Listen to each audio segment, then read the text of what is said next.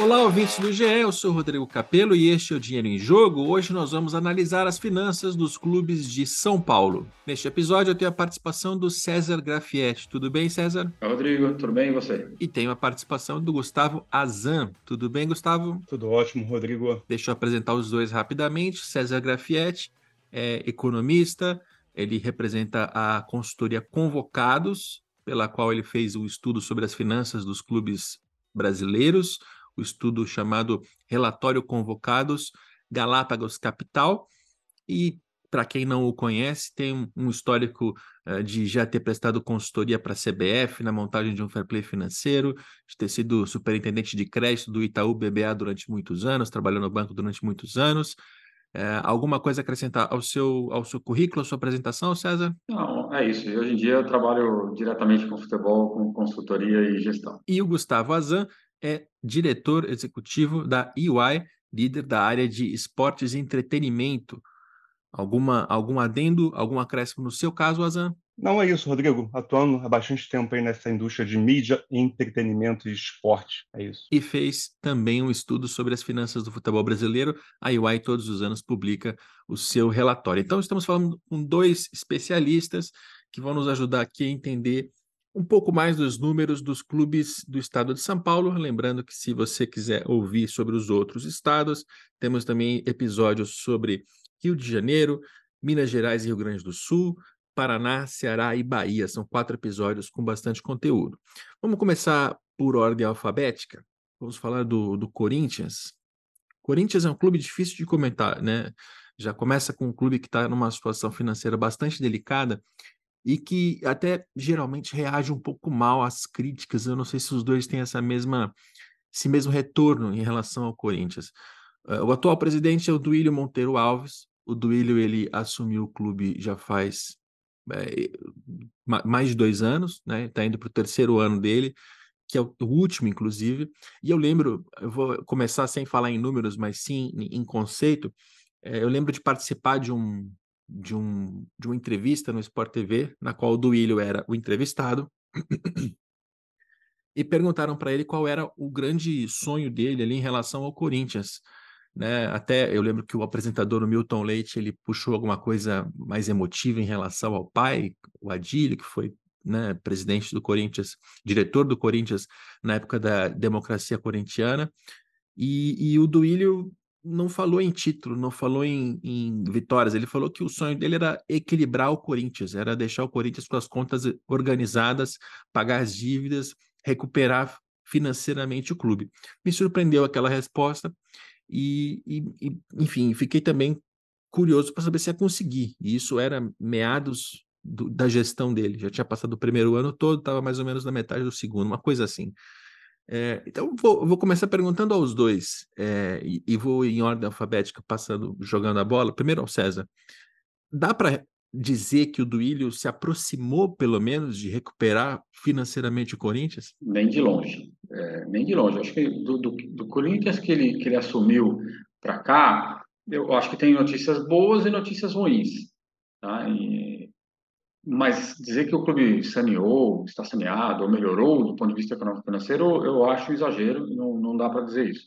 As receitas melhoraram, conseguiu incrementar receitas de certa forma. Tem a questão da, da, da eterna reestruturação da dívida do, da Arena, é, que começa agora a ser liquidada, enfim, conseguiu alongar um pouco os passivos, mas as dívidas aumentaram, os custos têm um comportamento errático, um ano caem, outro ano sobem, enfim, o, o, o, ponto que incomoda é que é um clube que é incapaz de reduzir dívidas. E o problema, dívidas que crescem geram um problema, não hoje, mas um problema futuro. Né? Hoje é só a má gestão gerando novos passivos. Então, assim, é, se esse era o sonho dele, o objetivo, ele, na minha visão, não alcançou. Azan, o, o César está sendo é, pessimista, está sendo, tá sendo apressado, porque ainda tem o balanço de 2023. Tem como terminar esse ano e, e, dizer que é possível chegar a esse estado, eu sei que ele é um pouco subjetivo, abstrato, mas de resolver as finanças do Corinthians? É, acho que o César está sendo parcialmente pessimista. Né? Assim, se a gente olha os números, de fato, não existe nenhuma sinalização de recuperação. Mas o grande ponto aqui, quando a gente olha para os clubes de São Paulo, especialmente o Corinthians, e a gente olha questões macroeconômicas, existe uma grande possibilidade de recuperação, sim. Né? Baixa você querer. Né? Então, o Corinthians, assim como o Palmeiras, São Paulo, Santos, estão situados no maior estado de São Paulo, com a maior renda per capita, o maior wallet size. É, a maior possibilidade de renda comercial, a maior possibilidade de pay-per-view. Tudo isso deveria ser jogado a favor do time de São Paulo, que tem essa vantagem competitiva frente a, a praticamente todos os outros clubes do Brasil. E o que a gente vê é que nem sempre eles usam essa vantagem competitiva.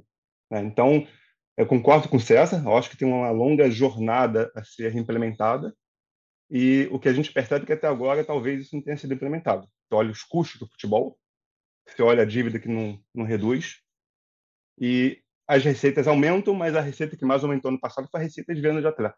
Né?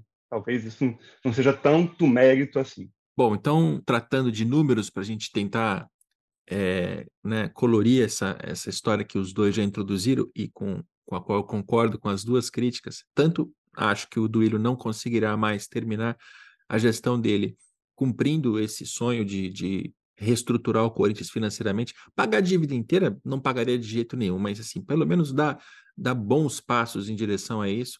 Não, não acho que vai conseguir, e quem vai ouvir a gente vai, vai entender por quê quanto sabemos da, do potencial dos clubes de São Paulo de gerar mais receita, de estar de, né, de tá em, em, lugares com mais pessoas, com economia maior, etc. E isso se, se nota pelas, pelas receitas, pelo detalhamento do faturamento. Corinthians, no ano passado, 2022, chegou a quase é, 740 milhões de reais em faturamento. É, chegou muito mais próximo do, do, do Flamengo e do Palmeiras do que estava nos anos anteriores, e isso porque aumentou é, receitas com direito de transmissão e premiações, né, elas aumentaram no, no, ano passado. O marketing comercial gera ali 135 milhões de reais por ano, até caiu um pouco em relação a 2021, né, mas ainda assim é um valor bastante relevante. A área de, de match day, bilheteria, sócio-torcedor, tem também um valor bastante alto, tem, tem 146 milhões, e uma, uma, uma linha de transferência de atleta acima dos 100 milhões que, que geralmente é a marca ali de quem vende bem. Quem vende bem no futebol brasileiro vende pelo menos 100 milhões de reais em atletas e o Corinthians conseguiu. Então, o Corinthians conseguiu aumentar as receitas. É, e aí, César, quando a gente faz aquela, aquela conta né, de receita versus endividamento, a dívida só aumenta, né? E ela passou de um bilhão e continua acima de um bilhão, mas a receita aumentou muito. Então, aquele indicador ele fica até um pouquinho melhor, ele fica, sei lá, não vou fazer aqui a conta que não não está feita aqui no meu Excel, mas enfim, a, relação entre um e outro melhorou. Por que, que você está sendo tão, tão crítico com o Corinthians assim? Ah, acho que tem, acho que tem alguns, alguns pontos, né? Eu sempre, sempre nas tantos anos de análise é, de empresa, é, esses índices eles, eles são importantes, mas eles enganam dependendo de como você, como você analisa. Ele melhorou, ele piorou, mas em função do quê? É um bom índice de endividamento, ele melhora à medida que você reduz a dívida e não que você aumenta as receitas até porque as receitas não são certas. Então, por exemplo, ah, se considerarmos o ponto do venda de atletas, no ano anterior a venda de atletas tinha sido muito pequena. Esse ano pode ter sido fora da curva, subiu a 100, ano que vem volta a 50 e esse número é, é, muda. A receita de, de, publicidade, que no ano anterior tinha sido muito boa, ela cai. Por quê? Porque nem todo o processo é, é, é bem feito, tinha alguns patrocinadores que não pagaram, enfim, e, e não, não se mantiveram. Quando a, o ajuste do número está muito mais na receita do que na dívida, tem um erro, tem um problema, porque o correto é você ver essa evolução pela redução das dívidas. E isso nós não vemos do Corinthians. Então, é, essa é a minha maior, meu maior questionamento em relação ao clube, que gera tanta receita, mas não tem nenhuma preocupação em reduzir as suas dívidas. É, ainda que ele venha alongando ali os passivos é, fiscais, mas a dívida estrutural não cai e isso vai gerar um problema em algum momento. E aí tem um ponto, Azan, que sai no título da notícia que o jornalista escreve logo depois que o balanço é publicado e que o dirigente se apega, que é o superávit. Quem olha para o balanço do Corinthians de 2022 vai encontrar lá um superávit de 15 milhões de reais. Na cabeça do, do leigo, e até simplificando muito, se tem 15 milhões positivos, é porque a receita era X, a despesa era, era, era Y e a diferença ficou positiva. Então a conta fechou. É tão simples assim? É, ou, ou, tem sutilezas da, da contabilidade que por mais que um clube tenha terminado um ano com, com superávit, ele pode estar tá numa situação financeira é, ruim ou mesmo ter piorado naquele, naquele exercício? Rodrigo, a gente optou esse ano no nosso relatório de retirar essa informação de superávit, né? porque quando a gente analisava os balanços, isso é uma dificuldade enorme, é uma reclamação nossa, nós três aqui, de como a gente consegue analisar os balanços de forma clara, não existe padronização, nem sempre aquele superávit que está escrito como superávit, de fato, é uma demonstração de resultado positivo do clube. Existe uma série de questões contábeis que são feitas é, que impactam diretamente nesse superávit. Então, é, respondendo de forma pragmática a sua pergunta, esse não é um sinal positivo no caso do Corinthians, tá? Porque o, o que você de fato tem que observar é se o clube operacionalmente ele é viável, ponto um. Né? Ponto dois, se ele está de fato, como o César bem disse, num caminho de redução e equalização da dívida. Né? E ponto três, se aquelas receitas que são receitas recorrentes, de fato, a gente tem mantendo o equilíbrio e olhando para frente, né, no que a gente conversou no outro dia, né, Rodrigo, no orçamento plurianual, essas receitas comprovadamente são viáveis de serem repetidas. Né? Eu acho que esse mix desses três itens, se serem, forem colocados é, num conjunto, pode ser um indício que a coisa está começando a ficar boa, mas a, de análise primária, não, tá, Rodrigo? Assim, esse superávit não indica sinal positivo no caso do Corinthians. E a gente percebe é, que, que a coisa não anda bem quando a gente olha para vários indicadores, né? E de preferência nem olha para o resultado. Isso é algo que eu, eu, também venho fazendo nas notícias e sempre que um setorista fala comigo para tirar alguma dúvida de balanço, eu falo, cara, é, dá, dá pouca importância ao resultado. Tudo bem, se, se você tiver um superávit de 300 milhões de reais, é, prova provavelmente a conta fechou no azul e, e, sutilezas da contabilidade à parte, o cenário tá bom. Se tiver um prejuízo de 300 milhões, tem uma coisa muito errada. Agora, é, positivo 15, negativo 20, não, não tá aí a questão. Está em outros números. E um dos números importantes aqui do balanço do, do Corinthians, né, que eu gosto sempre de destacar, que é a folha salarial do clube, é, que inclui gastos com salários, encargos, direito de imagem, né, tudo aquilo que é o pessoal, e eu coloco também direito de arena, INSS, né, que não são arbitrados pelos dirigentes, mas que compõem ali a, a remuneração, aquele pacotão remuneração, o Corinthians aumentou muito a, a sua folha no, no, ano passado de 2022. Terminou o ano com 309 milhões de reais gastos com isso, o que faz é, do clube a terceira maior folha salarial do país, né, e, e, um valor mais, muito mais alto do que os 234 milhões do ano anterior. Então não é só que o Corinthians ele, ele, ele não conseguiu se manter no mesmo lugar, ele aumentou muito os seus custos naquela linha mais, mais importante dentro do, do clube de futebol. Teve resultado esportivo? Teve resultado esportivo, ficou em quarto lugar no Campeonato Brasileiro, foi vice-campeão da Copa do Brasil, né? Bateu muito próximo de um, de um título, quartas de final da Libertadores. Mas e aí, César, o que, que acontece com um clube que arrisca, arrisca, arrisca, contrata, contrata, contrata, gasta lá, lá no alto, não reestrutura, não foi campeão. E mesmo que fosse, o que, que fica financeiramente? É, o, o, ponto é o que a gente chama sempre de all-in, né? Fazendo uma alusão ao poker, né? Vou apostar tudo para ver se, se eu ganhar, vou ganhar muito, só que nem sempre você ganha. Então, esse é um dos erros mais comuns que se comete no futebol, desde Charles Miller chegou aqui com a bola de couro dele. É, o, o, dirigente aposta, tudo dizendo, eu preciso melhorar o meu time, investir, porque eu tenho que ganhar, e a minha conquista gera receitas de performance, aumenta a bilheteria, aumenta é, direito de transmissão, premiação, aquela coisa toda. Quando dá certo, o ano fecha ali mais ou menos bem, né? Poxa, fico feliz, a torcida ficou feliz porque eu conquistei títulos, a conta aqui vai fechar mais ou menos é, no azul, é, e todo mundo fica feliz. É, quando dá errado, o cenário que fica é, é, é, péssimo, né? Porque você tem custos altos, você não adicionou suas receitas, isso vira um problema de, de, de, é, de resultado que vai virar dívida.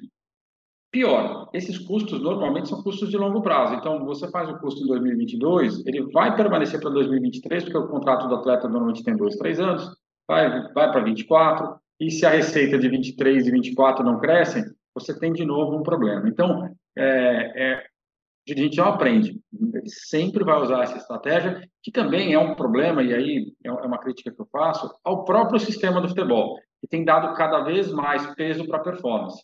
É, quanto mais peso você der para a performance, mais você incentiva o dirigente é, a fazer e a tomar decisões como essa. Então, é, eu sei que é, é um, é um dado do, do, problema, não temos como resolver agora, mas é, é, um erro tradicional que todo mundo repete. Esse ano tem gente que vai fazer, ano que vem mais alguém vai fazer, em si, justamente porque é, o perfil do dirigente brasileiro. E tem um ponto, né, Azan, que é essa, essa performance que no ano passado veio em relação ao Corinthians, dá para dizer que o, os resultados em campo foram condizentes com o gasto fora dele. Em 2023 já não dá mais para dizer exatamente a mesma coisa. O clube continua na Copa do Brasil, sim, está nas quartas de final, enfrenta o América Mineiro, com muita vantagem do ponto de vista financeiro, mas está em 15 no Campeonato Brasileiro, enquanto a gente está gravando aqui agora. 15 já não, já não é uma, uma, uma, colocação que condiz com o tanto que o Corinthians gasta, com a terceira maior folha do país. Então, é, sempre me, me, me surpreende como alguns clubes, Corinthians, São Paulo, Internacional, o Inter, eu preciso ainda, a gente vai chegar nas contas deles em outro episódio para ter essa, essa atualização. Como esses clubes eles acham que eles precisam gastar, gastar, gastar, aumentar e gastar muito para conseguir chegar a, a, meta não é exatamente a da eficiência, né? E a gente tem bons exemplos, tem o Atlético Paranaense, tem o Fortaleza, tem o próprio América Mineiro, que são realidades diferentes da do Corinthians, óbvio que sim, mas é, é por que não, por que não se esforçar muito para fazer mais com menos, né? Essa, essa busca por eficiência deveria ser uma, uma obsessão para um clube que tem um bilhão de reais em dívida. O Rodrigo, porque fazer mais com menos dá muito mais trabalho. Essa é a resposta. Você tem que investir em processo, tem que investir em tecnologia, em ciência de dados, em scouting. Isso dá muito trabalho. E usando a analogia do poker do César, né, o grande problema de dar all-in é que cada vez mais a mão dos outros jogadores, dos outros é, apostadores, está melhor que a sua. Tá? E quando a gente olha em performance do Campeonato Brasileiro ano passado, Ano passado, o Corinthians tinha a terceira maior receita e chegou em quarto. Ok, condizente. Só que a performance no Campeonato Brasileiro não aumenta a receita do clube. Tá? O que leva à premiação maior é Copa do Brasil e Libertadores. Então, esse ano ele já foi eliminado da Libertadores, tem chance ainda na Copa do Brasil. Então, talvez o all-in esse ano dê menos certo. Essa é a grande preocupação. É isso. E a dívida vai aumentando. Só para a gente detalhar um pouquinho antes de trocar de clube e seguir, seguir em frente, Corinthians tem aqui, é, no, no, meu cálculo, 1, 1 bilhão e 66 milhões de reais em dívidas. Você vai comparar com os estudos da UI e do, do César Grafietti, vai encontrar números diferentes. Saiba, não é certo e errado. Inclusive, eu aprendi a fazer o meu cálculo com o César. Não, não, até porque sou jornalista, não sou não sou especialista de fato nisso aqui. Mas é, é só porque o César tem aqui uma, uma, linha de contingências que o César deixou de considerar como uma dívida, de colocar nesse mesmo número, que são ações judiciais que estão rolando, que podem ou não ser cobradas, no entendimento do departamento jurídico elas vão ser, mas enfim, o César separou. Então, se você tiver dúvida, ah, por que, que o Capel está dizendo 1,66 e o, o César diz outra coisa e o Azan outra? É, é coisa, coisa pequena em relação à metodologia. Em geral, Rodrigo, o clube vai sempre dizer que é muito menos. Né? É, pois é. E, e, no Corinthians até eu me surpreendo que as contingências sejam só 25 milhões de reais. Para um clube que tem tantas ações judiciais rolando, tanta. Eh, toda vez, toda hora aparece na mídia alguma coisa de, de, de derrota ali, derrota ali, de bloqueio, execução. Eu acho esquisito que sejam só 25, mas enfim, eu não posso, não posso dizer que tem mais sem, sem saber do que eu estou falando. Detalhando aqui essa dívida de um bilhão, a gente tem mais ou menos 100 milhões de reais em dívidas bancárias, que, que vem com juros, que estão bloqueando receitas futuras, porque foram dadas em garantia. Tem aqui meio bilhão em parcelamento, e isso, isso é uma surpresa, assim, como o Corinthians nos últimos 10 anos, ele só aumenta esses parcelamentos.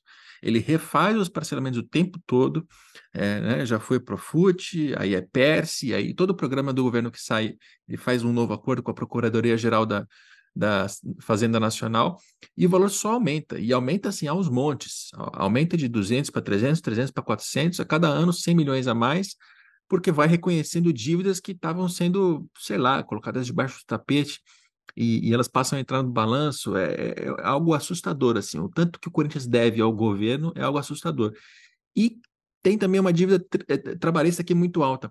Aí, César, tem uma coisa que você faz no, no balanço, que até eu, eu não sei fazer, que é o de reconhecer é, quando um clube está deixando de pagar, não necessariamente os salários, mas os encargos, é, depósito de FGTS, é, pagamento do INSS, né, que são essas coisas trabalhistas que vão ocasionar essas dívidas todas.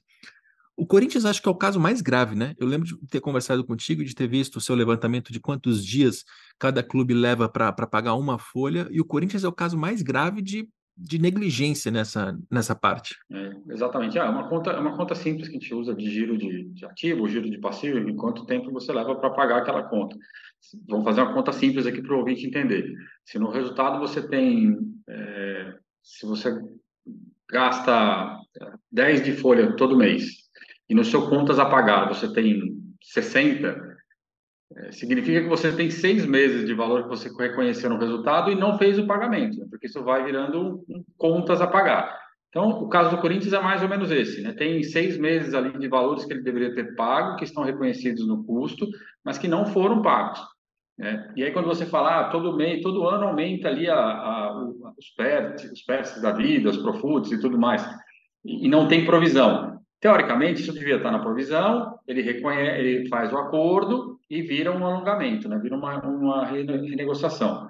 Mas a renegociação que ele faz é deste valor que tem a pagar corrente. Então, ele não paga ao longo do ano, chega no fim do ano, ele faz um acordo, alonga, e no ano seguinte ele volta a fazer isso, volta a não pagar, não recolher, para que no fim do ano ele faça um novo acordo. Então, ele, ele transfere aquilo que ele deveria pagar em um ano para um alongamento de 7, 8, 10 anos.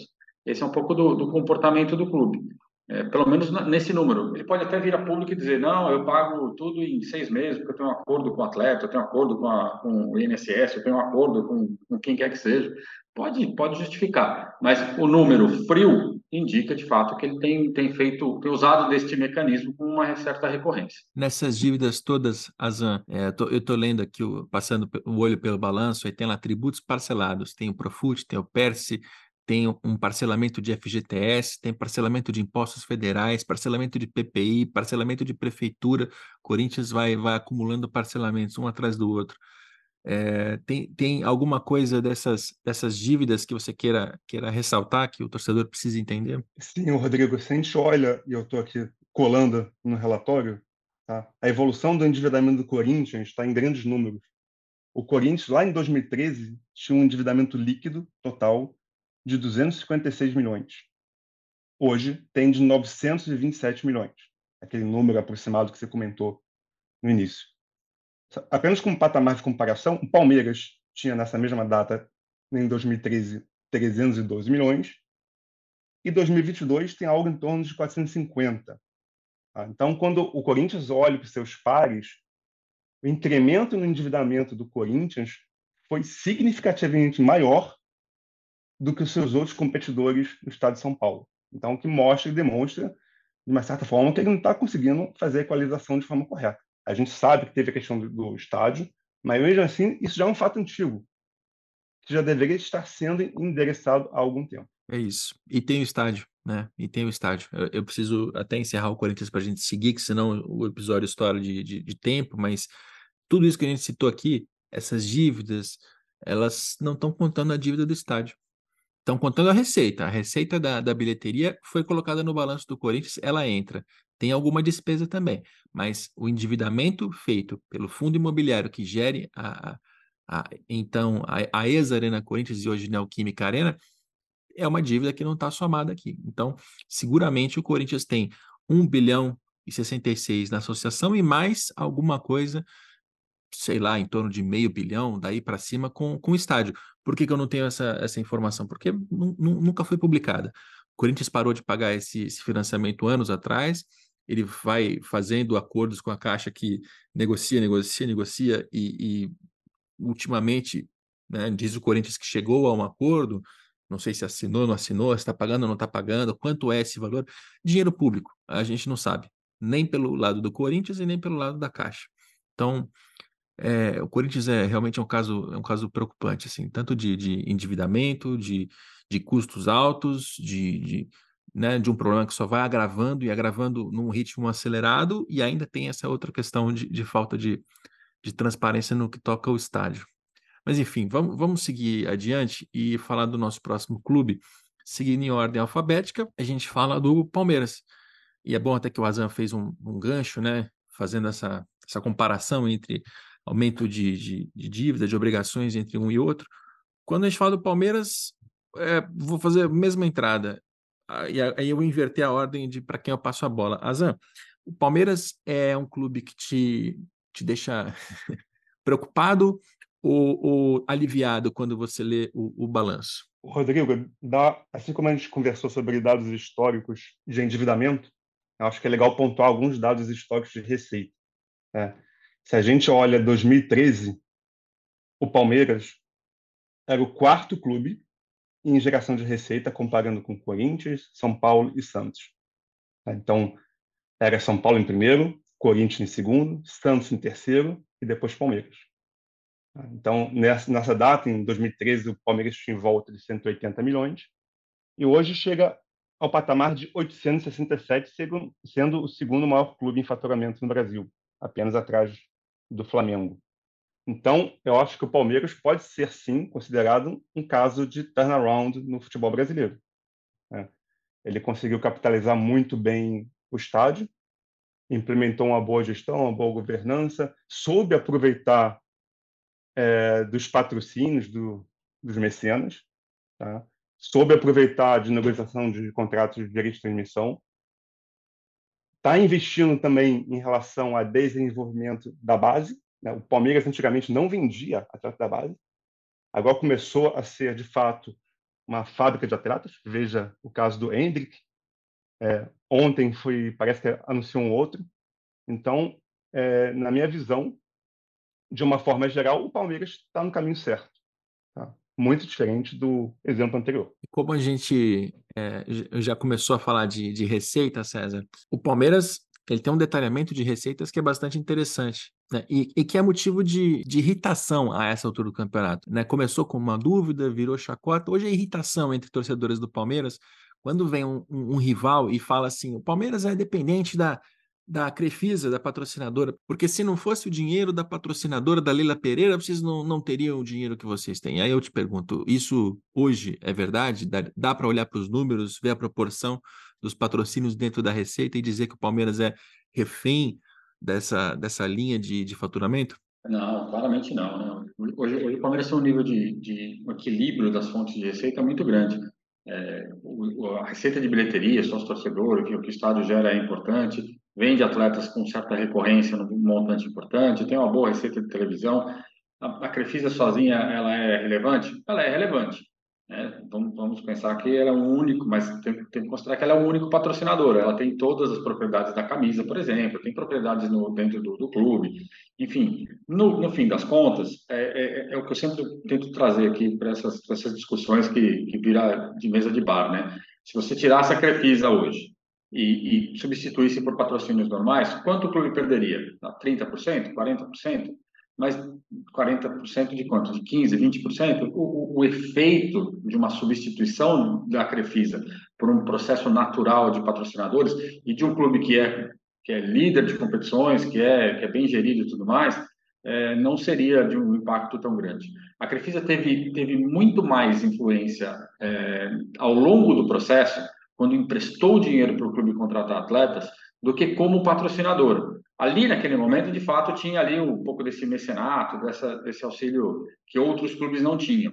Mas, como patrocinador, eu vejo hoje o impacto dela muito pequeno ou muito reduzido em relação à expectativa que o torcedor do adversário tem de que o Palmeiras só existe, só é importante e conquista por conta do patrocinador. E como a gente está falando de, de Crefisa, a gente pode abrir aqui parênteses para esclarecer os números em relação à Crefisa, porque existem duas relações, né? Existem dois pontos do balanço em que a Crefisa aparece. Uma é como patrocinadora, outra é como credora, né? Porque o Palmeiras tem dívidas com a Crefisa, justamente dessa fase que o César acabou de citar, de quando a Leila Pereira emprestou o dinheiro além do patrocínio para que o Palmeiras fizesse contratações de jogadores.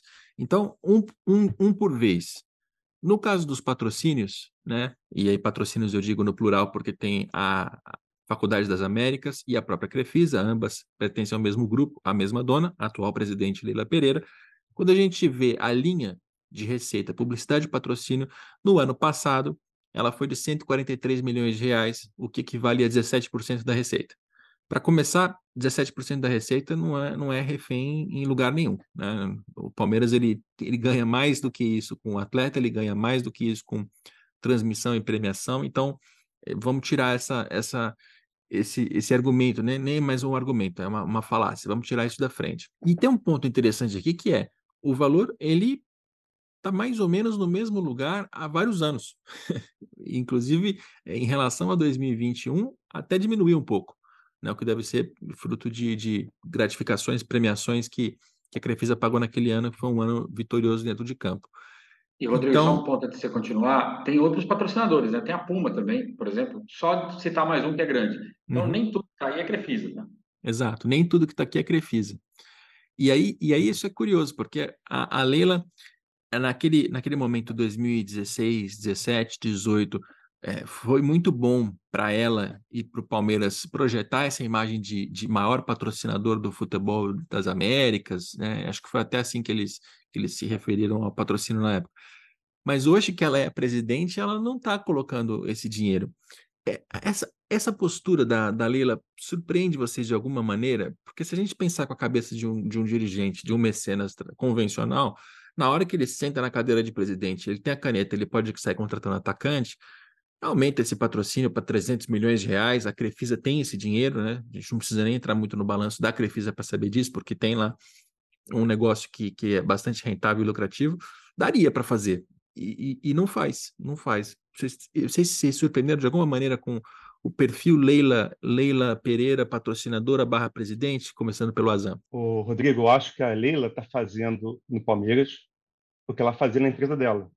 Ou seja, pé no chão, cortar custo, potencializar, potencializar receita. É, não me surpreendeu, até pelo perfil da Leila, né? e eu acho ótimo. Isso é um belo recado né, no futebol brasileiro, porque de fato ela poderia fazer extravagâncias e, pelo contrário, né, ela está fazendo corte de custos, está investindo na base, investindo em processos para reduzir o custo da logística do clube. E isso é muito positivo, é um, um recado interessante para outros clubes, né? Como que deveria ser feito de fato essa transição de investidores, né, de patrocinadores para um clube, porque o clube de fato, Rodrigo, tem que ser tratado como uma empresa, né? Ele não pode gastar mais do que recebe ele tem que ter um fluxo de caixa operacional positivo, ele tem que ter uma visão de orçamento de longo prazo. E nem sempre a gente vê isso. Com a lei, a gente está percebendo que ela está tratando o clube como trata as suas empresas. E você, César, o que, você tem achado dessa, dessa Leila Pereira presidente? A gente já conhecia ela como patrocinadora, e como patrocinadora ela gostava da, da, da, da imagem, da, da projeção, de, de, vender o patrocínio dela, quando eu digo vender, é de, de projetar o patrocínio dela como o maior patrocinador do, do futebol. É, agora que ela é presidente, o que, que você está achando dessa, dessa diferença de, de posição? É, eu, eu, não vejo tão diferente, só vejo é, o conceito é o mesmo, mas de uma outra forma. Né? Vamos lembrar que quando ela assumiu, ela, ela renovou o contrato pelo prazo do, do de, de, mandato dela, que é justamente para não ter discussão se ela vai colocar mais ou menos dinheiro definiu um valor, vai ser esse o valor no meu mandato e pronto, não tem dinheiro novo. Entretanto, essa semana ela anunciou a compra de um avião que vai ser usado pelo Palmeiras. É, ela poderia muito bem ter dito, não, é um, não ter dito nada, né? Comprou o avião, o Palmeiras usa e pronto. Mas ela foi, colocou no site do clube, levantou a camisa. É, ela se posiciona na, na, nas reuniões é, de discussão da Libra de uma maneira é, enfática, é, enfim, é, ela, ela assumiu o lado gestora, né, de, de, de certa forma, dirigente. Então, ela também aparece é, como a Leila da Crefisa e do Palmeiras, fazendo todas, todas toda a propaganda que ela precisa fazer. Ela, claro, deixa de colocar dinheiro no clube, o que é importante, concordo com o Razão, uma mudança de postura, outros fariam diferente, outros estariam colocando muito mais dinheiro ali para a conquista.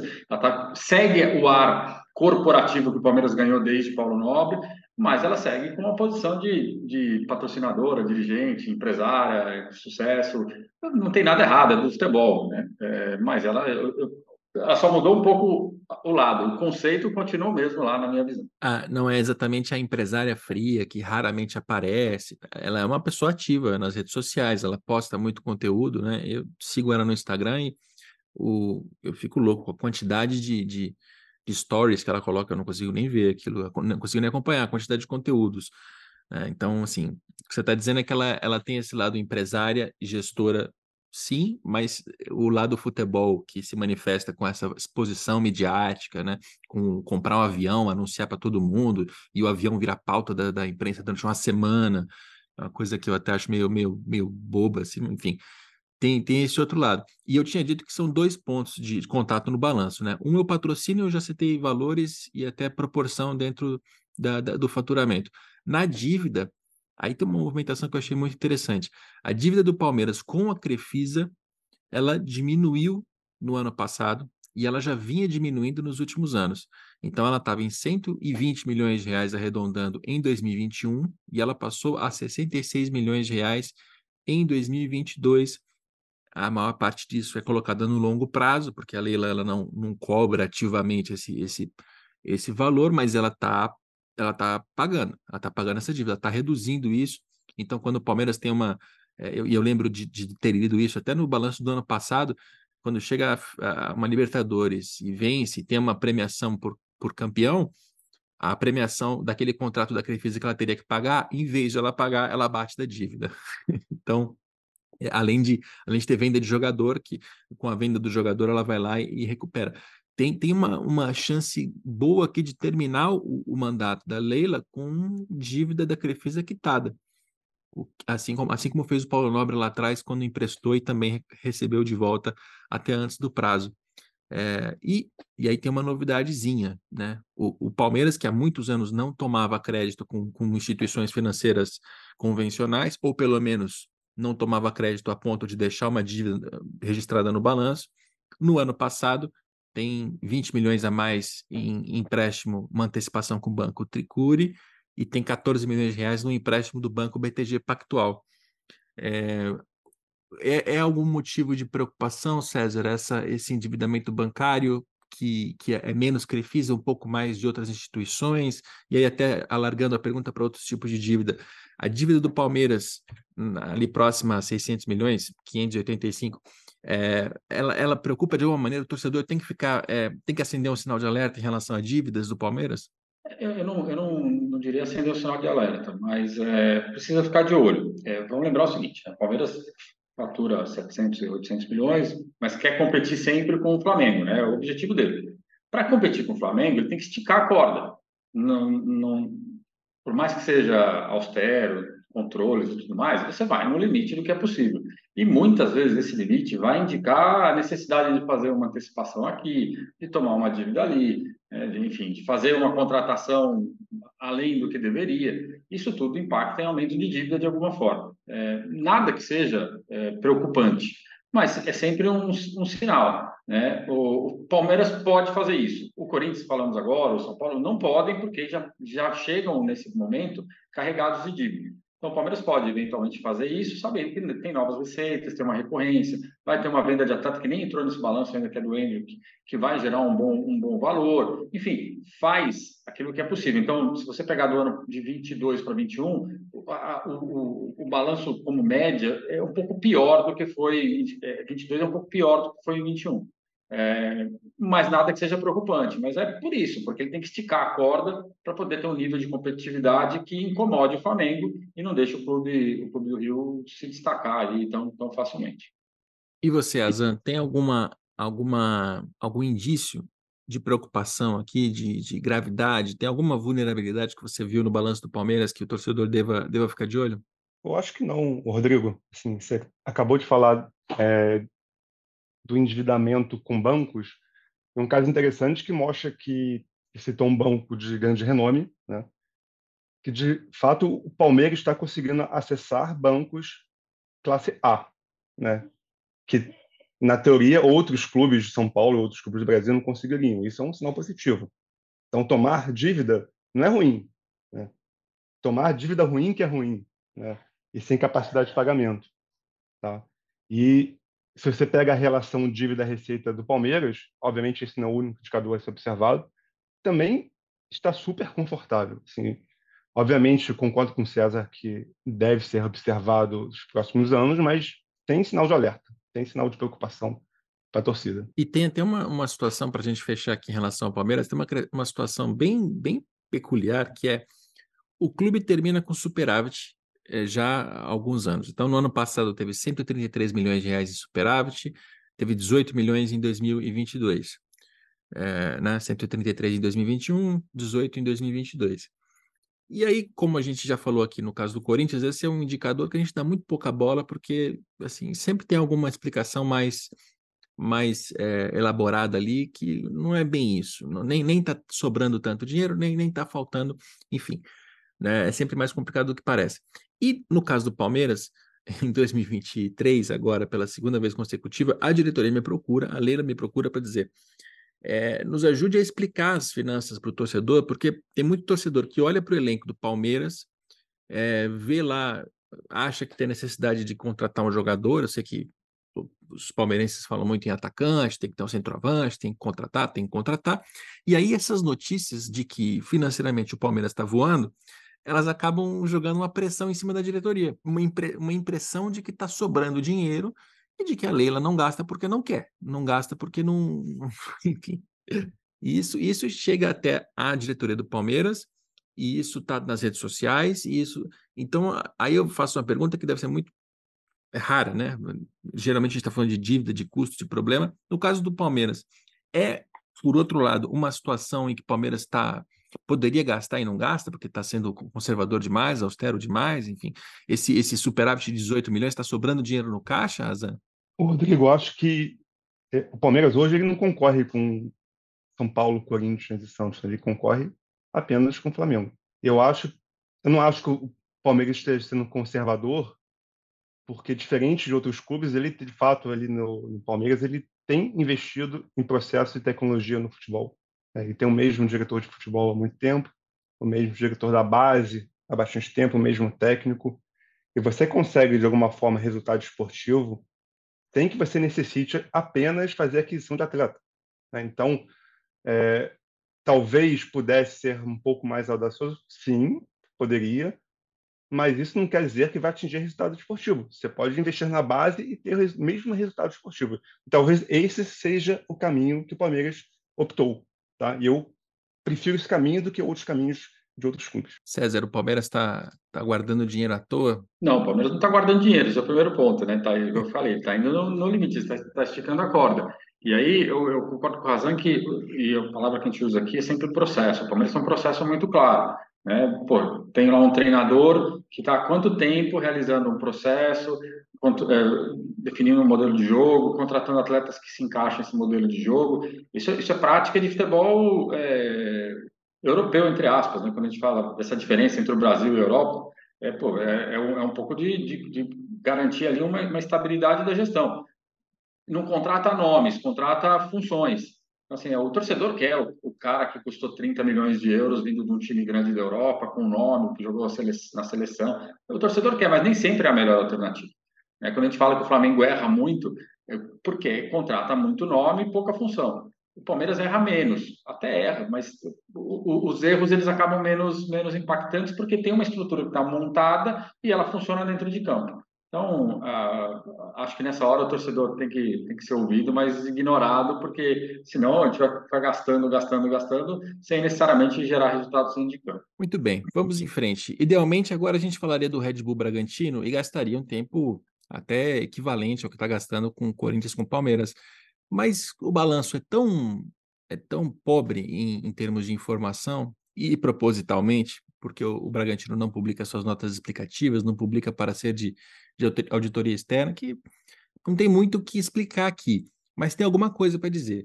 Né? É um clube que tem 350 milhões de reais em receita, 350 está um patamar bastante elevado, mas a gente não consegue dizer aqui quanto disso é, é patrocínio, por exemplo, e patrocínio vindo da Red Bull. Então, será que a Red Bull está colocando dinheiro é, acima do valor de mercado da camisa do Bragantino para poder inflar o resultado? E não dá para saber. Não tem essa informação. É, e tem dívida.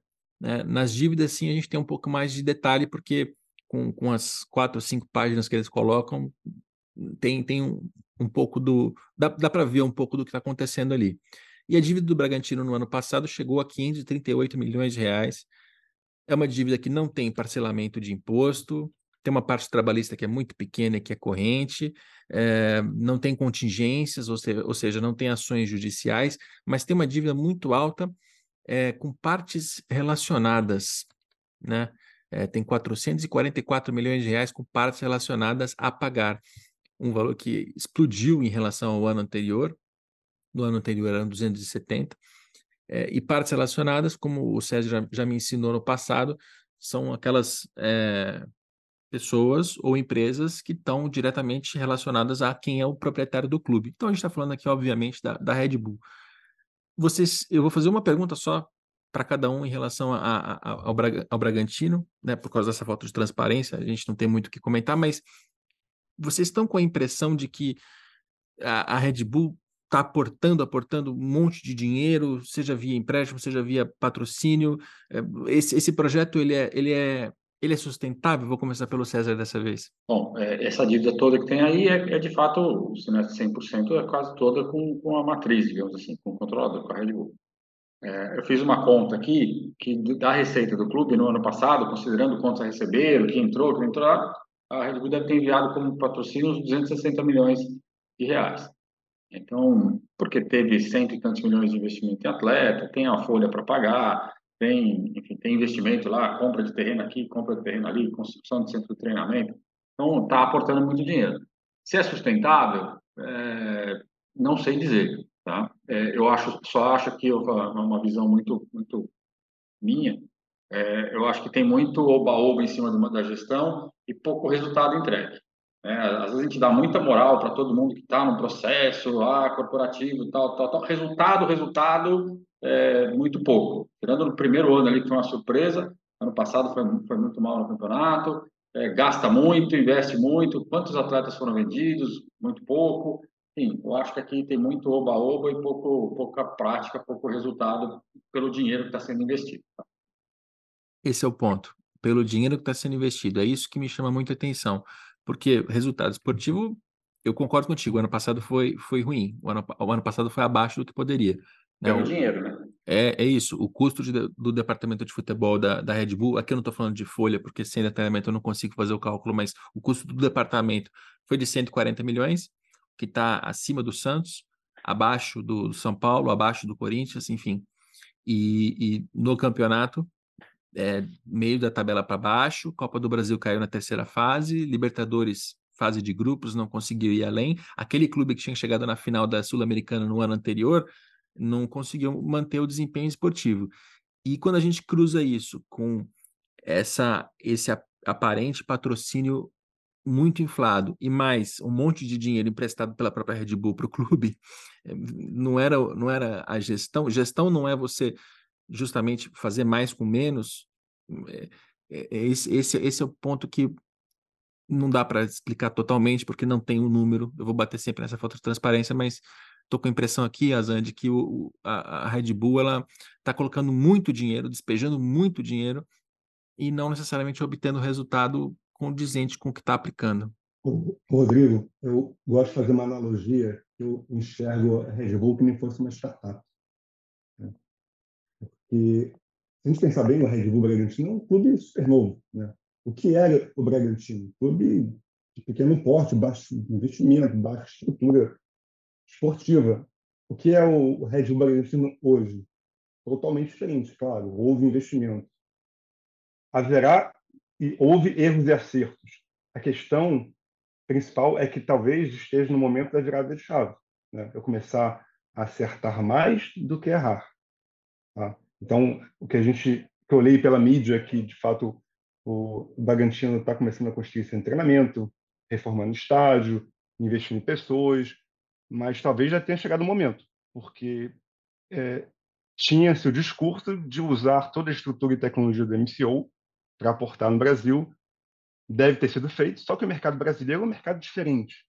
Então, talvez esses anos tenham sido usados como maturação, aprendizado, erros e acertos, e acredito eu que daqui para frente né, a questão começa a ficar melhor. E eu acho que uma dessas melhorias ela passa sim por uma maior transparência nos números que são divulgados. Tá? Ele não poderia fazer o que é feito de não divulgar a DF como deveria ser divulgado. Eu acho que isso é um passo inicial que mostra um goodwill para o mercado, tá, Rodrigo? Deveria ser, feito, deveria ser feito. Uma boa vontade, é, né? Goodwill, é, é traduzindo para o português, seria uma, um sinal de boa vontade, né? Boa vontade. o, o, o único, a única questão em, em, cima do que o Razão falou, que eu concordo, que tem um processo. É, é que a gestão não é uma gestão nova, né? A gestão que está no futebol aí há muito tempo, o futebol brasileiro não é uma surpresa para ninguém. É, é, esse para mim é o ponto, com esse com esse receita toda e a ideia de que poxa, vou fazer, vou ser eficiente, sou uma empresa e tudo mais, é o nível de contratações que foi feito, os valores que foram pagos, é o, a formação do elenco que ah, deu certo no ano, mas não deu no, no, na sequência desaba. Acho eu tenho eu tenho de verdade menos boa vontade com quem já está no mercado há mais tempo, saberia fazer e sempre se vende como, como qualificado, do que com aquele que, pô, cheguei agora, estou aprendendo, tem muita gente que está aprendendo, estou vendo aqui, estou entendendo como funciona o mercado. Mas é isso, acho que agora a gente tem que começar, entre aspas, a cobrar o Bragantino, o Bragantino, como uma empresa que ó, estruturou, agora tem que ter um outro nível de. tem que ser diferente do resto. Essa é a minha, minha como deveria ser diferente do resto, porque tem um discurso, tem um conceito que é ser empresa, corporativo, ser diferente do resto. Né? E, e para quem não sabe e que, quem não leu a reportagem, por que, que esse balanço está tá, é, quase integralmente ocultado? É só ver a maneira como o clube foi comprado. Né? É, teve um aporte de capital da Red Bull nas contas do Bragantino, cujo dinheiro, a destinação a gente não sabe para onde foi, mas sabe que muito disso foi para dívidas que o Bragantino, a associação, tinha com a família Chedid, que é a família que é, era a, a, informalmente a dona do clube, né? politicamente a dona do clube fazia décadas, e também teve um outro repasse de, de dezenas de milhões de reais para comprar terrenos que pertenciam à família Chedid. Essa é uma história que publiquei no GE este ano com o Martim Fernandes e o Leonardo Lourenço. Então, por que, que o balanço não conta toda a história? Por que, que eles é, esconderam algumas coisas? A gente conseguiu cavar ali documentos de, de imóveis e, e, traçar um pouco desse, desse histórico de como é que foi feita a venda do clube. Então, para quem não leu essa reportagem, recomendo, vai, vai preencher algumas lacunas aqui dessa, dessa história que a gente está tentando analisar com base no balanço. Seguindo em frente, vamos falar do Santos. Santos que tem problemas financeiros também, né? Tem, tem uma dívida que continua aumentando pouco a pouco, mas que tem uma característica diferente de, de Corinthians e de São Paulo, que é a de um presidente que, é, no seu discurso, e acho também que na prática, ele vai pela linha da austeridade, da, da, de economizar, de poupar, de gastar menos, de segurar, apertar o cinto, pagar as contas. Eu noto uma boa vontade do Andrés Rueda nesse sentido. Ao mesmo tempo, e aí o Santista já está já tá farto de ouvir esse papo de austeridade, é, gasta mal, é pouco eficiente, não está conseguindo resultado dentro de campo. É, o, o, Santos ele parece estar num, num ponto assim de, de, estrangulamento que é um pouco preocupante. É, Azan, você tem um pouco de, de receio de ver o discurso da austeridade sendo, de novo, é, é, deteriorado de alguma maneira, prejudicado, justamente porque ele não está conseguindo ter resultado? Entende onde eu quero chegar? O presidente diz que vai ser austero. No primeiro momento parece muito legal, mas aí ele é austero, o resultado não vem, a mídia bate, o torcedor fica insatisfeito, e de repente as pessoas vão começar a achar que tem que gastar mesmo. É, enfim, estou introduzindo de um jeito meio maluco aqui, mas eu vejo essa característica na, nessa administração do Santos. Ô, Rodrigo, eu também enxergo, percebo um goodwill, uma boa vontade da presidência em relação a mudar. Né? Só que o Santos, pela estrutura, pela natureza do clube, ele tem alguns desafios. Né? Ele tem uma torcida de fato envelhecida, é fato. Né? Se a gente olha os quatro grupamentos de receita, direito de missão, comercial, match day e vendo de atleta, talvez aquela que ele tenha maior chance de incremento teria vendo de atleta e já faz bem esse processo, né? apesar da estrutura, ele faz muito bem esse processo. Ele está situado no estado de São Paulo, mas numa região que talvez não tenha a mesma, talvez não, com certeza não tenha a mesma potencial comercial do que os clubes da capital. Então esse talvez seja o grande desafio, tá, Rodrigo? Não é fácil. E talvez o Santos tenha que buscar alternativas. Porque senão esse crescimento, esse turnaround orgânico pode demorar muito tempo. E quando começa a demorar muito tempo, a torcida fica impaciente. Quando a torcida fica paciente, ela começa a pressionar o atual presidente, o atual presidente, que não é esse, pode ser o próximo, ele pode mudar essa postura de não gastar. E aí o endividamento aumenta e a gente já sabe o fim da história. É, então, o Santos talvez tenha que buscar alternativas pela natureza e característica que o clube tem hoje. Tem não, que o clube tem, na verdade. Alternativas SAF? Seriam alternativas de funding, né? Sim, pode ser SAF ou outra alternativa de funding, de financiamento que eles possam encontrar. Sim. Você tem a mesma, a mesma impressão, César? E aí, antes de você responder, eu só vou acrescentar. O Santos, no ano passado, teve um faturamento próximo a 300 milhões de reais, 290. É, parte disso, grande parte, né, um terço, é, é direito de transmissão e premiação. Tem um departamento de marketing que aumentou o seu, o seu faturamento recentemente, o que é um sinal positivo. Tem uma, uma, um match day, né, que soma bilheteria, sócio-torcedor, que é baixo, até aumentou recuperou um pouco daquela queda de pandemia, o que obviamente aconteceria, mas é baixo, 26 milhões de reais, é muito pouco diante de outros clubes, né? A comparação com os paulistas mesmo, é bastante, bastante prejudicada. E até na, na transferência de jogador, que o Santos ele, ele se destaca até mediaticamente, né, do raio que cai várias vezes no mesmo lugar, que produz tantos jogadores bons e tal, e vende jogadores para dentro do país, para fora do país, ano passado teve 58 milhões de reais em faturamento. É ruim? Não é ruim, mas também não é bom, comparando com outros clubes. Ou seja, a gente tem um faturamento aqui que está na casa dos 300 milhões e que está difícil de aumentar. A gente tem custos que estão sendo segurados hum, na, no lugar ali pelo Rueda, mas que não estão produzindo resultado esportivo e não estão conseguindo pagar a dívida é, você vai pelo mesmo caminho do Azan? Você acha que precisa ter alguma, alguma solução para um atalho para resolver isso? Talvez SAF? É, eu, eu, eu separo o Santos em dois. Assim. Eu acho que, do ponto de vista financeiro, é, o trabalho está sendo bem feito. Né? As receitas estão ali. A receita do Santos era da casa de 200, está subindo para a casa de 300. É, os custos estão relativamente controlados, a dívida está ali, de alguma maneira, sendo, sendo paga, sendo ajustada. É, mas falta falta gestão esportiva. O, o, Santos não, o Santos fatura mais que o Fortaleza, o Santos tem uma folha maior que a do Fortaleza e o Santos tem um desempenho pior que o Fortaleza. Futebol não pode ser feito só pensando no lado ou só pensando no outro, que é sempre o grande erro de todo mundo. Então, assim, falta o Rueda, que trocou de treinador um monte de vezes, que virou ele mesmo diretor esportivo, porque não, não tinha diretor esportivo no fim da temporada, é, e, e, contrata mal, e, enfim. O, o problema do Santos é o futebol. É, é, é, a gestão esportiva, não é o financeiro.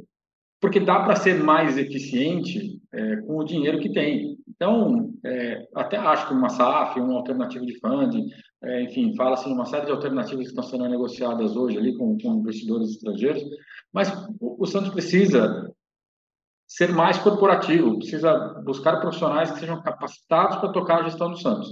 É, hoje, o presidente, o Coedes, que é um, que é um bom empresário, empresário de sucesso, toca tudo sozinho. Né? Então, assim, vamos lá. Não, não dá para fazer futebol dessa forma em 2023. Isso já foi na década de 80, 90.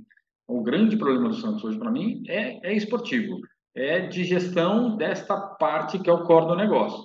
Do resto, se ele tivesse uma boa gestão esportiva, ele teria melhor desempenho, ele teria melhor mais receitas, ele teria adicionaria receitas, seria mais eficiente no gasto. Então, assim, é, dá, dá para salvar o Santos. Mas se ele seguir nesse, nesse trilho, ele de fato ele vai desaparecer, ele vai ficar cada vez menor, justamente porque está numa região menor, tem uma torcida menor, vai ser difícil, difícil você saltar e crescer a torcida tão rapidamente. Então, é, para mim, o que falta é um, é um pacotamento melhor da gestão esportiva, que é, que é muito frágil. Passando aqui pela dívida do Santos, 578 milhões de reais em 2022, né? No último dia do ano, esse era o montante a pagar. E entre as movimentações aqui, é, tem uma, um, algo que chama sempre a minha atenção, que é a dívida bancária. E no caso do Santos, ela aumentou. Ela foi para 118 milhões de reais. Eu estou com a, o detalhamento aberto aqui no balanço para poder citar exatamente o que aumentou, e aí tem é, um empréstimo a mais feito pela Federação Paulista de Futebol, antecipação de recebíveis, tem um empréstimo é, da Globo, antecipação de recebíveis, tem é, mais um empréstimo do Safra, né, um mútuo, e aí tem praticamente 10 milhões de reais a mais. É, essa natureza de, de, de, endividamento bancário te preocupa, César, de alguma maneira? Desses aqui, a Federação Paulista está cobrando taxa de juros, 2,82% ao mês. A Globo, não, nada. E o Banco Safra está é, dito apenas como prefixado. Esse tipo de dívida bancária preocupa pelos juros que, que come todo mês? Preocupa, sem dúvida. Preocupa. Agora vamos lá. É, a antecipação sozinha não é um problema. Tem que lembrar que o fluxo de caixa do futebol ele é, ele é errático. Né? O primeiro semestre normalmente é negativo, você tem mais custos do que receita, especialmente por conta do campeonato estadual. E o, você melhora esse fluxo, você recebe mais do que gasta, normalmente no segundo semestre, com um impacto grande no final. Fazer essas antecipações, elas não deveriam ser um problema. Elas fazem parte do ajuste no, no fluxo de caixa. O problema é que quando elas são feitas muito no começo do ano para fazer contratação, então você antecipa é, o, o, fluxo não para garantir que os pagamentos ao longo do ano sejam equilibrados, mas para investir, que é o que normalmente acontece com os clubes. E se você faz isso e investe mal, você tem dois problemas: perde receita ao longo do ano e não consegue o desempenho esportivo que te garanta novas receitas ao longo da temporada. O, o problema é esse. Agora, os clubes pagam caro porque eles são desorganizados, porque eles não têm, não têm transparência, porque ninguém confia no clube de futebol. Isso vale para o Santos, vale para qualquer outro. Então, é, e aí você vai pagar caro no mercado que deveria pagar muito menos do que se paga. Então, é, não me incomoda o, o, o, motivo, me incomoda é, o uso final do, do recurso. Azan, no, no, endividamento do Santos, tem alguma coisa que te preocupa? É, lembrando que a estrutura é como como os outros clubes, né? Tem parcelamentos, esse valor de parcelamento ele não está aumentando em, em quantias cavalares, como no caso do Corinthians, mas está mais ou menos no mesmo lugar ali, 140 milhões é o último número que eu tenho aqui arredondando, é, não está não tá reduzindo, né? O que, que não, é, não é legal, afinal o Santos está pagando essas parcelas. Tem parte trabalhista, alguns gastos correntes e também alguns atrasos, tem contas a pagar de jogadores que eles, que eles compraram.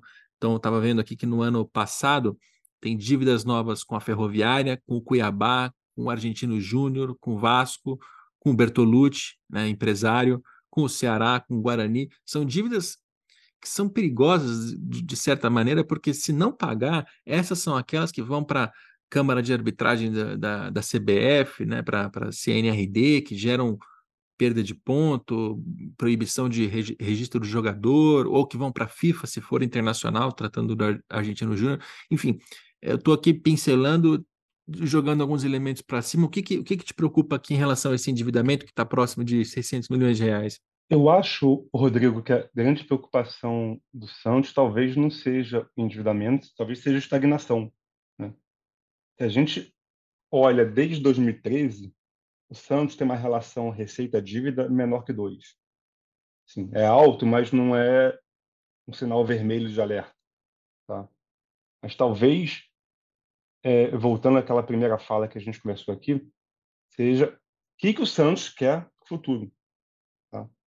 Porque cada vez menos ele vai ter torcida, cada vez a sua receita vai chegar no teto. Né? O, o César comentou de um aumento na receita comercial, na, um aumento na receita do match day, mas isso para o Santos tem um teto, o teto é mais baixo. Tá? E ele não pode depender apenas de venda de atleta. Ano passado não deu tão certo. Né?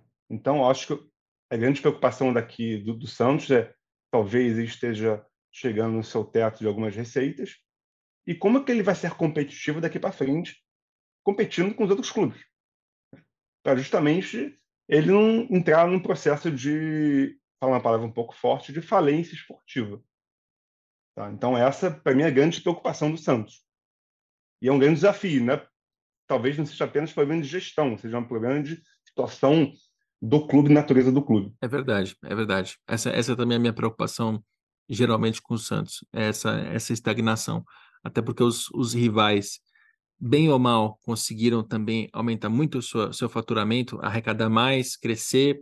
Né? No caso do Palmeiras com saúde, no caso do Corinthians do São Paulo sem saúde, mas o Santos não está acompanhando esse, esse passo. E isso é isso pode ser muito preocupante, muito, muito perigoso no, no, médio prazo, não vou nem dizer no longo, porque longo parece que é coisa de décadas. Acho que em anos o Corinthians, o, o Santos precisa achar um jeito de, de voltar a crescer mais rapidamente. E para a gente fechar o episódio, São Paulo, né, que eu já dei aqui, eu, eu, vou dando spoilers de como, sempre que eu tenho um exemplo negativo, o São Paulo está no meio. Por que, que ele está no meio? É, a gente vai, vai passar agora pelos números para explicar um pouco melhor isso. São Paulo, assim como o Corinthians, aumentou recentemente o seu faturamento, que é um ponto positivo, é algo a, ser elogiado, não tem como, como negar. No ano passado, 2022, 660 milhões de reais em faturamento, grande parte disso, um terço, vem da, da, do direito de transmissão e das premiações. O departamento comercial, que era um problema no São Paulo, melhorou no ano passado, chegou próximo de 80 milhões de reais, entre patrocínios, merchandising, etc, etc. O fator torcida ganhou uma, uma proporção dentro do faturamento que não tinha antes, né? Aqui passou de 130 milhões de, de 130 milhões de reais tratando de, de bilheteria, sócio-torcedor, associados do próprio clube, enfim, o São Paulo começou a gerar muito mais dinheiro com seu com seu torcedor e com seu sócio. E transferência de atleta, no caso do São Paulo, sempre foi uma, uma virtude, né? Sempre arrecadou para cima dos 100 milhões de reais. No ano passado, é, para cima dos 200. Lembrando que teve mecanismo de solidariedade do, do Anthony, algo que é, foge a, a, ao mérito dessa administração do Júlio Casares, né? não foram eles que formaram, que investiram, que fizeram o Anthony, não foram eles que fizeram a, a transferência acontecer na, na Europa, mas ela aconteceu e gerou um ganho muito grande para o São Paulo. Então tem aqui um, um aumento de faturamento impressionante. É, César, isso que já te, te, te, deixa animado, te deixa feliz com São Paulo, pelo menos nisso? É, bom, aqui tem notícias boas e notícias ruins, né? Ah, ou não tão boas. Uh, acho que a bilheteria crescer é, é algo novo para São Paulo. É, e esse ano continuamos indo para o estádio cheio, o que, que é positivo, mas eu não sei o quanto isso tem de fato interferência da diretoria, é só um comportamento do torcedor que mudou, é, impulsionado pelos rivais que lotam os seus estádios. Então tem um pouco disso que é meio natural do, do torcedor querer dizer que é tão torcedor do seu time quanto o seu adversário. É, a receita de publicidade cresce, isso é importante porque o clube sempre ficou muito aquém do que poderia gerar de receitas, é, mas aí, no caso da negociação de atletas, é, de fato, tem Antônio, tem Casemiro, que chegou no fim do, chegou no fim do ano e não tem nenhum, é, é nenhuma relação com a, com a, gestão atual. Então, assim, um, uma análise mais fria do clube, nós deveríamos tirar mais ou menos uns 100 milhões dessa receita, que foi completamente é, atípica. É, mas tem coisas positivas e coisas negativas. Acho que é uma tendência, de fato, de crescimento. Minha preocupação com o clube é muito menos essa do crescimento da receita, que a gente sabe que é lento, né? não, não, não, se duplica, não se dobra, triplica a receita de futebol de um ano para outro, mas ela vai acontecendo. Então, se ela seguir acontecendo nesses, nesses níveis, daqui a pouco o São Paulo chega no nível que é o nível é, esperado por o clube do seu, seu potencial. Por enquanto, é só o início de um processo. Azan, como é que você vê esse, esse momento do São Paulo em termos de geração de receita. Melhorou. Então, é, são, são boas notícias. Melhorou e, ao contrário do, do exemplo anterior, o, o teto de capacidade de geração de receita do São Paulo é muito mais alto. Né? E talvez, principalmente observando comercial e match day, né, que é bilheteria e sócio-torcedor, nos anos anteriores tenha ficado muito baixo e está com viés de alta. Mas se a gente olha o São Paulo, olha que interessante, né, Rodrigo? É, desde 2013, ele teve o menor crescimento de receita comparando com Corinthians, Palmeiras e Santos. Tá? Então, mostra que, de fato, é, o São Paulo, assim como talvez o Vasco, pelo tamanho da sua torcida, tem um potencial gigantesco mal aproveitado. Né? E talvez o, o São Paulo tenha que se fixado e se apoiado bastante na questão da capacidade de geração de, de, de de atleta, e, e, tem que perceber que isso não é suficiente. Né? Hoje o Palmeiras está estruturado, o Corinthians tem maior potencial de geração de receita, né? então o São Paulo ter uma estrutura boa, mas talvez o Morumbi é, não seja totalmente adequado para gerar a receita necessária de match day, em, olhando a ótica da receita e olhando a ótica do custo operacional do Estado. Eu acho que o São Paulo tem um baita de um baita de um desafio aí, Rodrigo, para tentar reverter isso, tá? Porque apesar do teto ser alto, é preciso um, um grande processo de transformação, tá? E talvez isso não esteja sendo feito na sua totalidade, talvez. Só. Ou seja, o São Paulo poderia faturar 800, 900 milhões de reais, mas para isso o estádio, por exemplo, é um problema. É, um, é, é, é curioso como isso ao longo do tempo vai mudando de percepção, né? O fato de ser um estádio próprio, que durante tanto tempo o São Paulo era, era exceção no estado de São Paulo, o Santos tem a Vila Belmiro, obviamente, mas o Corinthians não tinha o, próprio Palmeiras, o Parque Antártico era um estádio envelhecido, também problemático, enfim. E hoje o Morumbi é, tem, tem suas limitações, né? Comerciais, para hospitalidade, para ativação, etc. Assim, não, não ter uma arena moderna é, é um, um, problema, acho que nessa, nessa área de geração de receita. É mais ou menos isso que você está dizendo ou eu entendi errado? Não, exatamente, Rodrigo. Assim, talvez o estádio hoje seja um fator um peso muito importante para a geração de receita. Vide Palmeiras divide Corinthians. Né? E talvez o São Paulo, apesar de ter aumentado o seu match day, devido à estrutura antiga do Mombi, não consiga fazer isso de forma eficiente. Isso é um ofensor para o São Paulo. Tá? Esse é, é meu ponto. Eu tenho, eu tenho, um ponto aí que, que corrobora, de certa forma, o que o Raza está dizendo. O Morumbi tem uma vantagem em relação aos adversários, que é o seu tamanho. É, há uns 10 anos, todo mundo falava o estádio ideal tem que ter 40 mil lugares. Estamos vendo hoje que, até na Europa, isso não é verdade. Os estados estão indo para 60, 80 mil lugares. O, o Morumbi hoje já tem, se o seu time fosse bem, é, levaria 50 mil pessoas por jogo, 55. Se fosse um estádio moderno, com 55, 60 mil lugares, seria um, um, um espetáculo de geração de receita. Mas o fato de ser um estádio envelhecido e com 60 mil lugares, é, ele não consegue extrair tudo que é possível. Ele poderia extrair muito mais do que Corinthians e Palmeiras fazem com os seus. Mas o fato de ser um estádio antiquado, né, com deficiências, é, ele, ele, ele trabalha contra o clube nesse momento.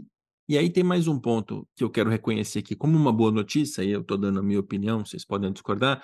É, todo ano eu critico o custo do São Paulo, porque o São Paulo é um clube que gasta muito. Né? Ele, ele não consegue fazer futebol sem contratar muitos jogadores, pagando caro pelos direitos, pagando, pagando salários é, bastante altos. Mas no ano passado, quando eu pego aquele dado que eu gosto sempre de pensar, que é o da folha salarial, São Paulo reduziu um pouco.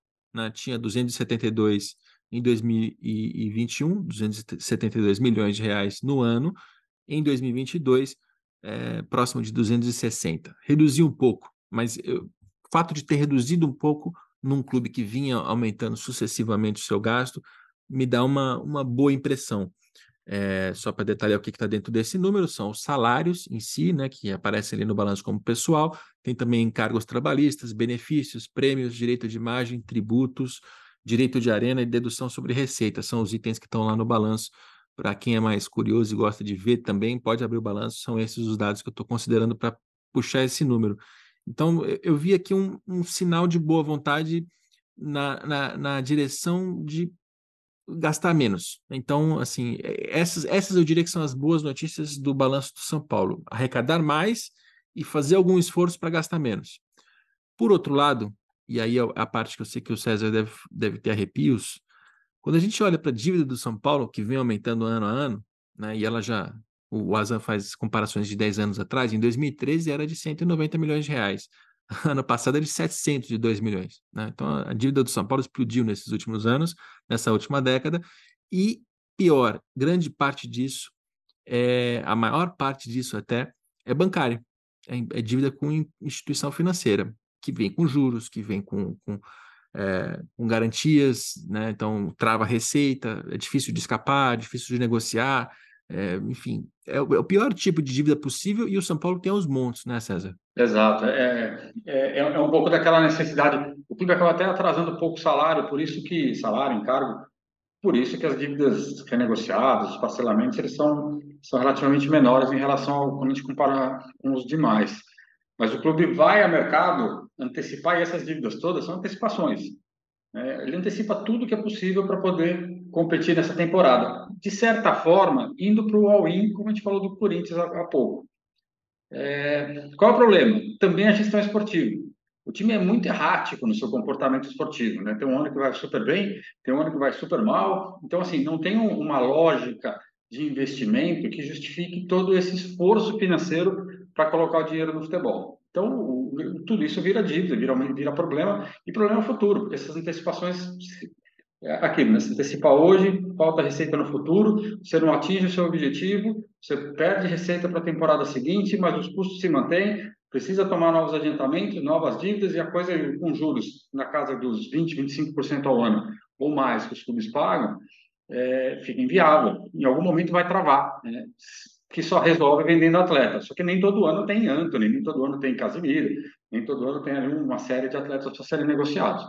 Então, é, a dívida, em algum momento, ela vai travar essa roda operacional do São Paulo. E tem dívida com o Banco Tricuri, com o Banco Rendimento, com o Banco Daicoval, com o Bradesco, com o BTG Pactual. Aliás, o BTG está tá envolvido, inclusive, na, na, na história da Liga, né? É o assessor, parceiro do, da Libra para captar um, um, investidor? Todos são, todos são antecipações, todos têm garantia de recebível, de sócio torcedor, é. de bilheteria, de publicidade, todo. Assim, é comprometimento de receita futura. Né? É basicamente o que, o que o São Paulo está fazendo aqui, é pegando o dinheiro de pegando dinheiro hoje, deixando de receber amanhã e, além de tudo, perdendo juros no meio do caminho, porque o banco não vai emprestar dinheiro só pela, pela caridade para facilitar a vida do São Paulo. Não, ele vai ganhar dinheiro com isso, está nos juros. E aí as despesas financeiras estouram. É, é um tipo de dívida difícil, né, Azan? E, e você está fazendo muitas as comparações históricas. O São Paulo, se a gente fosse olhar 10 anos atrás, tinha a vantagem de ser um clube com poucas contingências, ou seja, tinha poucas ações judiciais, era um clube com a parte trabalhista baixa, era um clube que é era um clube que se endividava basicamente com empréstimo bancário e com compra de, de venda de, de, de, direitos de jogador. E essa, e essa característica, quando a gente olha para o cenário de hoje, sou até meio esquisito dizer isso. Se, se o problema fosse um monte de processos na justiça, seria um problema, mas a cobrança desses valores viria dividida e mais ou menos no longo prazo. Quando a gente está falando de dívida com banco e dívida com o clube do qual o São Paulo comprou jogadores, ela é certa, líquida, tem data e vai acontecer. E se não pagar, vai ter problemas graves, né? Assim, você vai ter receita travada, você não vai receber, enfim. É, é um perfil de endividamento que me preocupa. É bem preocupante, Rodrigo, porque é um, um perfil super oneroso, né, com juros altos, curto prazo. Eu concordo com o César. Isso aí pode destruir potencial do São Paulo de, de fato, voltar ao que era o São Paulo no passado. Né? E talvez, né, fazendo uma reflexão conjunta aqui, uma das causas raízes dessa, desse tema seja esse atual modelo associativo, né? porque não esse presidente, mas qualquer presidente de qualquer clube, ele busca resultados de curtíssimo prazo. E para buscar resultados de curtíssimo prazo, ele busca investir em elenco. Né? Isso gera dívida. Isso gera dívida, gera comprometimento, antecipação de receita. Então, assim, é um ciclo vicioso que em algum momento tem que ser cortado. Né? Em algum momento, o, o, o gestor, o executivo do clube tem que falar assim, cara, vamos parar, fizemos errado, mas daqui para frente tem que ser diferente. Mas essa coragem é complexa, tá, Rodrigo? E novamente, São Paulo, talvez, assim como o Vasco no Rio, sejam os dois clubes com maior potencial de capacidade de geração de receita que não são aproveitados. Talvez o São Paulo pudesse ter receita maior que Palmeiras. Tá?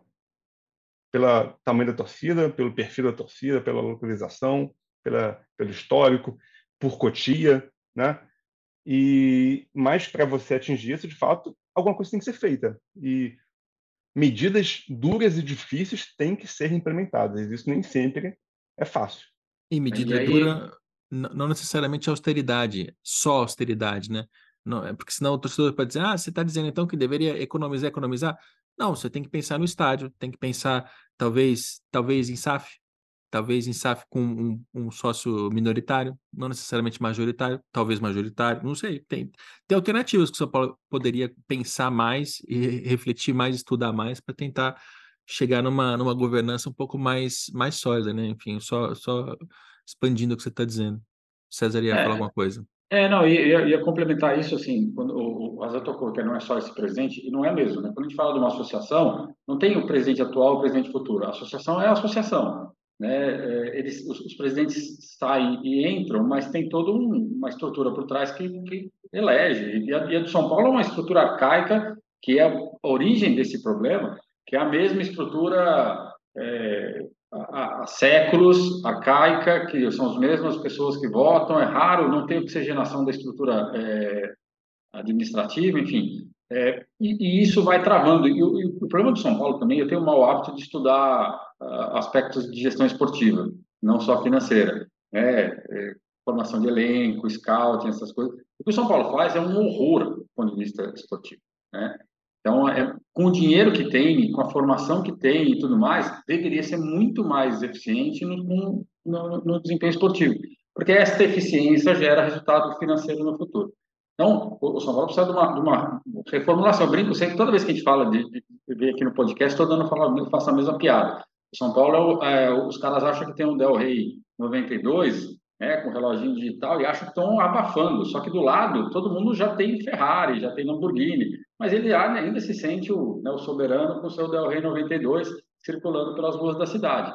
É, não dá, está atrasado, então precisa de uma reformulação completa. E para ajudar, o Morumbi é tombado. Então, até a reformulação e reestruturação do estádio é, é limitado, é, deixar isso acontecer.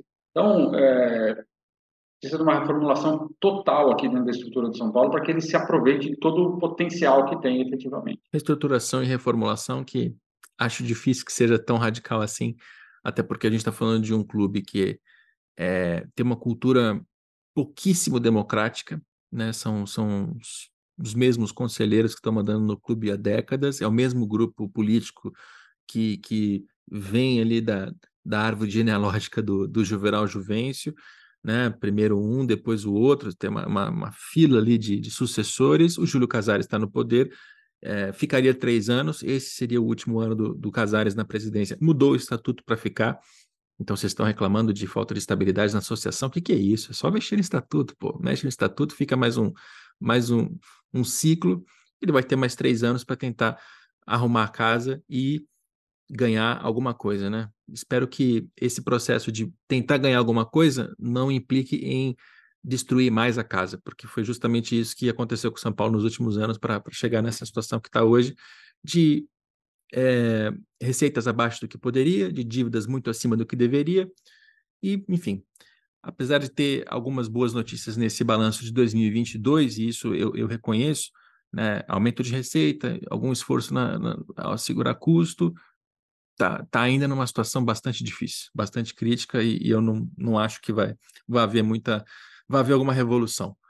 César, última para você finalizar. Tem algum comentário a fazer do São Paulo que, que passou batido aqui? Não, acho que é isso. O São Paulo é um time que tem potencial, mas é, internamente não consegue é, aproveitar. Obrigado pela participação aqui nesse episódio. Obrigado você pelo convite. Um grande abraço. Abraço, Razan. Azan, você quer é, vender o Santos, você quer reformar o Morumbi, de preferência vender o São Paulo também. Você quer fazer uma revolução aqui no futebol paulista, hein? Eu quero melhorar o futebol brasileiro, Rodrigo.